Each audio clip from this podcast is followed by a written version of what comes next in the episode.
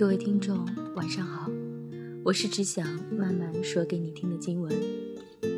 让我们卸下所有的防备与压力，放下所有的烦躁与不安，一起漫步静心。今天要来跟大家分享的文章是来自于我走路带风的。我很想你，但我不会找你，因为。我很酷。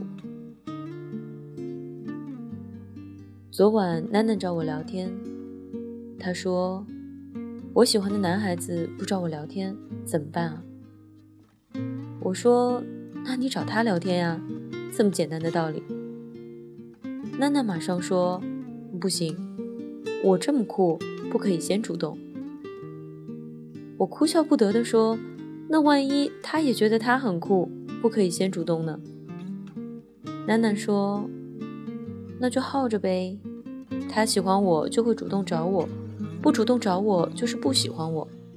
既然他不喜欢我，我为什么还要主动找他呢？”我一时不知道说什么才好，觉得楠楠的逻辑也没有错，但总觉得哪里怪怪的。我突然发现，不只是楠楠。就连我面对自己喜欢的人时，也是这种想法。想要找他聊天，打开对话框，却又不知道该说些什么。看到他发朋友圈，想要评论，却连点赞的勇气都没有。每天像怨妇一样抱着手机等他给我发消息，而当他真的主动找我时，整个人的高冷气质又重新被唤醒。朋友说：“我知道为什么你没有男朋友吗？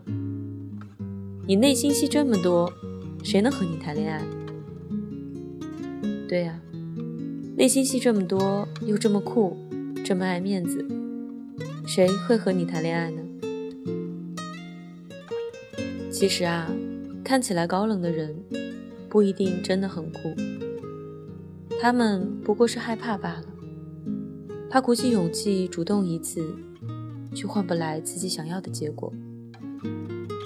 我曾经给一个喜欢的男孩子发过一句话：“你从来不说真心话，让我怎么大冒险？”我们暧昧了很久，有时觉得他是喜欢我的，会关心我有没有吃饭，会在雨天给我送伞。但是有时感觉他也没有那么喜欢我。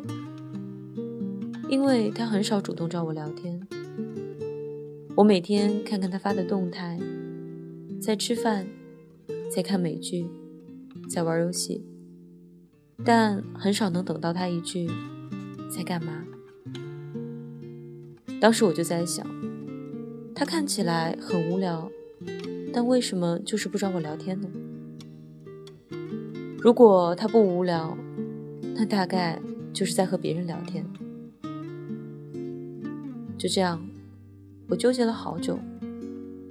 突然有一天，他对我热情起来了，每天都会找我聊天。但我发现，我没有那么在乎他了。他在干嘛？有没有和我说话？已经没有那么重要了。后来我才明白，有些话在该说的时候没有说出口，以后也就没有必要再说出口。当时我想，如果他问我在干嘛，我就会忍不住的告诉他，我在等你。为什么人都讨厌主动呢？不主动就很难有故事，主动点儿，说不定就有想要的结果。现在每个人身边都有那么多的选择，如果你不主动一点。对方就很难感受到你的喜欢和在乎。有人开玩笑说，最可怕的不是你没有对象，而是别人以为你有一堆。所以，主动和我说说话吧。其实，我一直都在等你。如果我主动找你聊天，那说明我真的很喜欢你。因为我不喜欢主动，也不喜欢聊天。每个人都是一只刺猬，用密密麻麻的刺把自己保护起来。别人只看到你厚厚的外壳，却很难发现你柔软的内心。但其实爱情并没有那么复杂，喜欢就去追，不要在乎面子。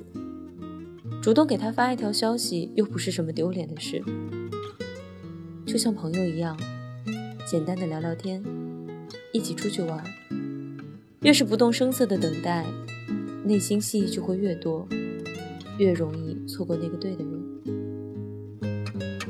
你可以等别人来喜欢你，也可以主动去喜欢别人，但你要明白，通常情况下。你喜欢的人和喜欢你的人不是同一个，所以你可以选择和喜欢你的人将就，也可以选择去追求你喜欢的人。想过什么样的生活，想拥有什么样的爱情，其实都在于你自己。你说你很酷，不会主动，但够潇洒，不也是一件很酷的事吗？喜欢他就对他好。不喜欢了，就挥手大步走开。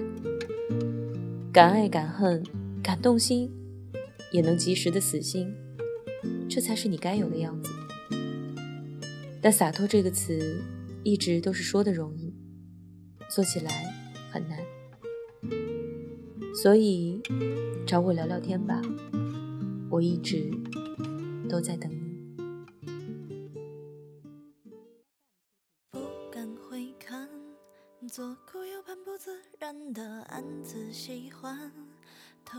偷搭讪总没完的坐立难安，试探说晚安，多空泛又心酸。低头呢喃，对你的偏爱太过于明目张胆，在原地打转的小丑，伤心不断，空空留遗憾，多难堪又。为难，释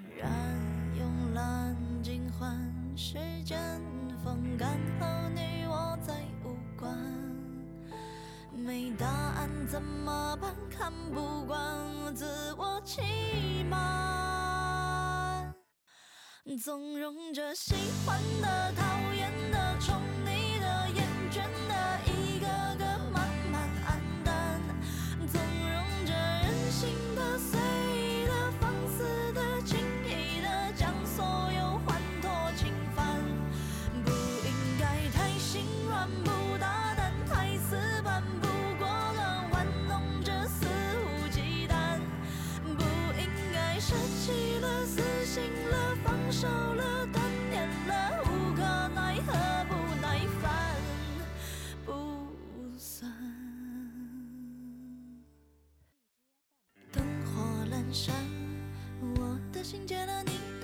是明是暗，笑自己情绪太泛滥，心智敏感，自嘲成习惯，多敏感又难缠。